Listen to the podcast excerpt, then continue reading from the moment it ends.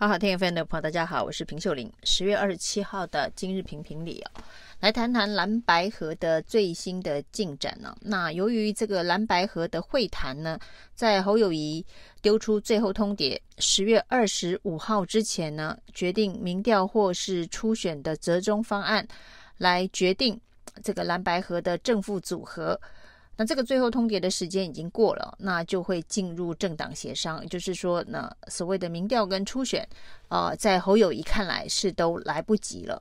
那进入政党协商之后呢，那到底会以什么样子的方式进行哦？那柯文哲对于进入政党协商阶段，这个球倒是很快的接了，就说呢，那就进入政政党协商哦。那他也提到政党协商的这一个呃主要的。要角就是这个朱立伦、柯文哲以及侯友谊哦，那指定了这三个人哦，那外界都说呢，这是为了排除这个鹰派的金溥聪哦。那呃，朱立伦、柯文哲是协商的主力哦，因为侯友谊接下来就他的进程呢，就是开始呃自己走自己拼总统的路了。那只是。柯跟朱的政党协商会不会呢？可以找出蓝白合的解套方案呢？那从今天这一个柯文哲爽快的答应进入政党协商的阶段，而且呢还特别提到，那不管是这个侯柯配或是柯侯配哦，那都尊重。国民党所提出来的游戏规则，那对柯文哲来讲哦，只要不是开放式初选的方式哦，那用其他的方式来决定侯柯或是柯侯，现在看来他似乎是松口可以接受啊。也就是说呢，名字要绑在一起同一张选票，侯柯或是柯侯，那在柯文哲的。这一个方案当中，那之前呢，呃，为什么所谓的猴科或是科猴必须绑在一张选票上的这一个方案呢？柯文哲一直没有松口。那目前所传出来的相关的讯息哦，不管是啊、曾经跟柯文哲呃参叙的郭正亮，或是呢柯文哲到他家里头会谈多次的蔡正元呢、那所释放出来的相关讯息哦、啊，呃，都指向柯文哲认为哦、不管是柯侯或是侯柯这样子的一个蓝白配的组合。恐怕都不一定能赢赖清德。那当然呢，他觉得柯侯比侯柯的赢面是大非常的多，所以呢，他要当正的这一个意志力是非常的坚定的原因是哦，这一个距离赖清德。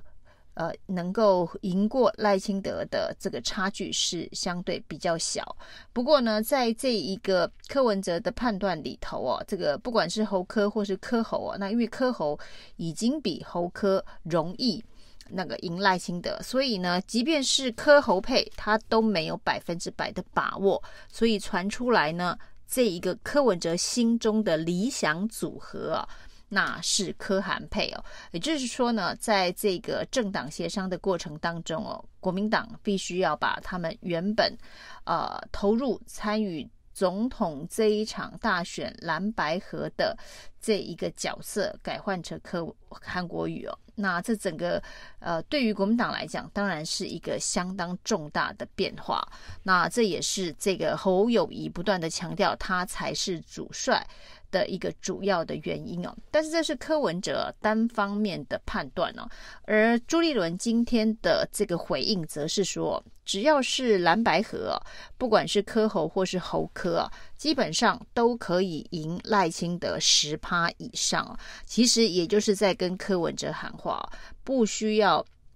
纠结在一定要是最最最最最强组合，所谓的柯韩配哦，那只要是柯侯配。那或是侯科配都有机会赢十趴，那当然柯文哲认为柯侯配又比侯科配的赢面更大。那这个件事情到底如何验证啊？恐怕也还是要回到这个数据，也就是民调来进行讨论跟验证。不过以目前看起来，呃，几份新的民调当中，TVBS 民调美丽岛的第五十九波的民调，其实侯侯跟柯呃单独的。这个数据啊，都很接近啊，就所谓的麻花无法卷开啊。但是接下来呢，如果真的进入政党协商，真的。呃，只在侯柯或是柯侯这两个组合当中选出一组的话，那这个民调的方式可能就必须要进行调整哦，就是侯柯配跟赖萧配，柯侯配跟赖萧配啊、中间的这个差距哦，那当然是以能够领先差距比较大的组合作为政党协商最后的版本。那如果能够顺利的走到这样子的一个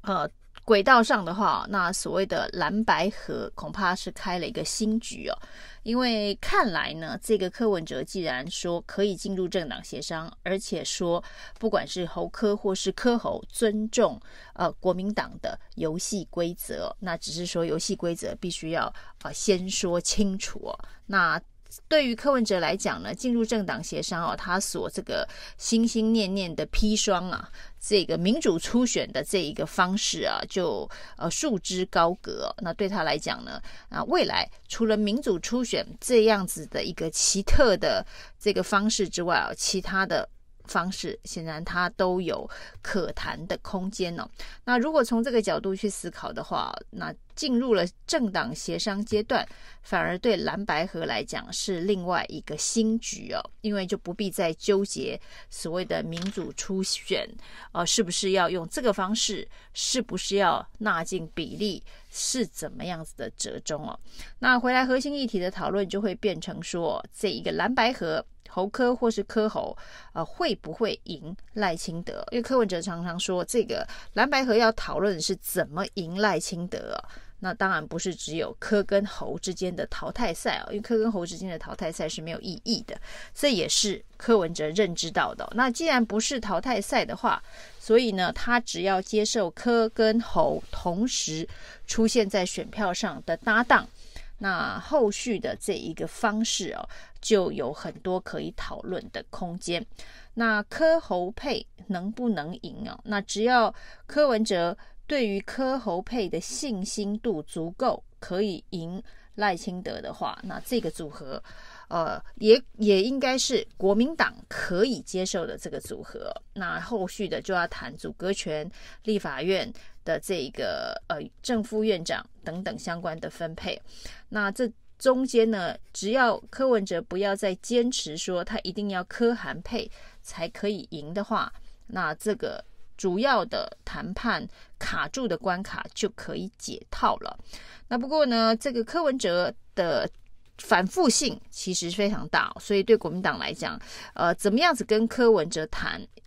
的很明确。那能够得到确定的答案哦，这就是朱立伦必须要多下功夫哦。因为朱立伦今天也提到，跟柯文哲聊天的时候，柯文哲提出两个可能的副手啊，都是女性哦。那侯友谊就在旁边补充哦，他跟柯文哲聊天的时候，柯文哲提的两个副手，一个男的，一个女的。那现在呢，外界所传出来，包括郭正亮跟柯文哲聊天之后，得到的结论是哦，柯文哲提到可能的副手是两个男的啊、就是郭台铭以及韩国瑜哦，是他认为比较有呃胜算的。所以呢，在这个各式各样可能的排列组合当中，显然柯文哲的确是在摸索到底哪一个组合。可以赢赖清德，对他来讲，这个求胜，这个政党轮替换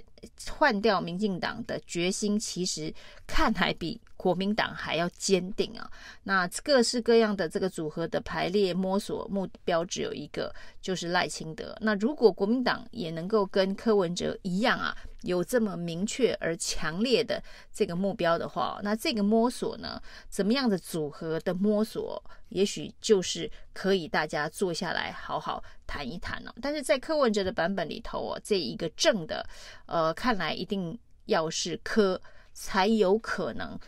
配对出一个能够赢赖清德的组合，那这个部分就要看国民党呃买不买单、认不认账哦。那如果说没有办法从这个现有的数据来决定跟判断的话，那也许双方可以协调出一个呃共同的有所谓的游戏规则，去重新再做一份民调，去确认哦，到底哪一个组合。呃，是最有机会赢赖清德的。那最有一机会赢赖清德的组合，就是蓝白合最好的组合。那目前如果有这样子的一个高度共识的话，那所谓的呃蓝白合的谈判就不算是破局哦，而是进入一个新局。而在这进入新局的这个过程当中哦，十一月二号就是郭台铭的联署截止日哦，他到底会不会把联署书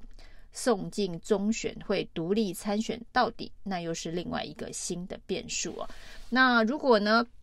这一个柯文呃郭台铭这个联署书送进中选会，确定要参选到底的话，那对蓝白合来讲啊，其实又有一个更大的压力，这是非合不可，因为就是有四咖都在蓝白这一区，在在野的这一块啊，居然有三组人呢、啊，所以这一个呃被迫整合的。压力就会更大。那另外一种可能性当然是，呃，郭台铭没有把他的联署书送进中选会哦。那甚至呢，他公开支持侯或是柯任何一方啊。那对于侯或柯任何一方来讲，在所谓的政党协商当中哦，郭台铭的这个表态支持，也会是决定哪一个组合更能够赢过赖清德的一个关键呢。假设说。郭台铭呢，在十一月二号没有把联署书送到中选会，而公开表示他支持柯文哲的话，那对柯文哲来讲呢，这个国民党之前一直在纠结的所谓的政党实力啊的这个部分呢、那可能就得重新评估跟谈判了、因为这个郭台铭将近十趴的支持度，会不会就是因此而成为柯文哲跟侯友谊民调拉开距离的一个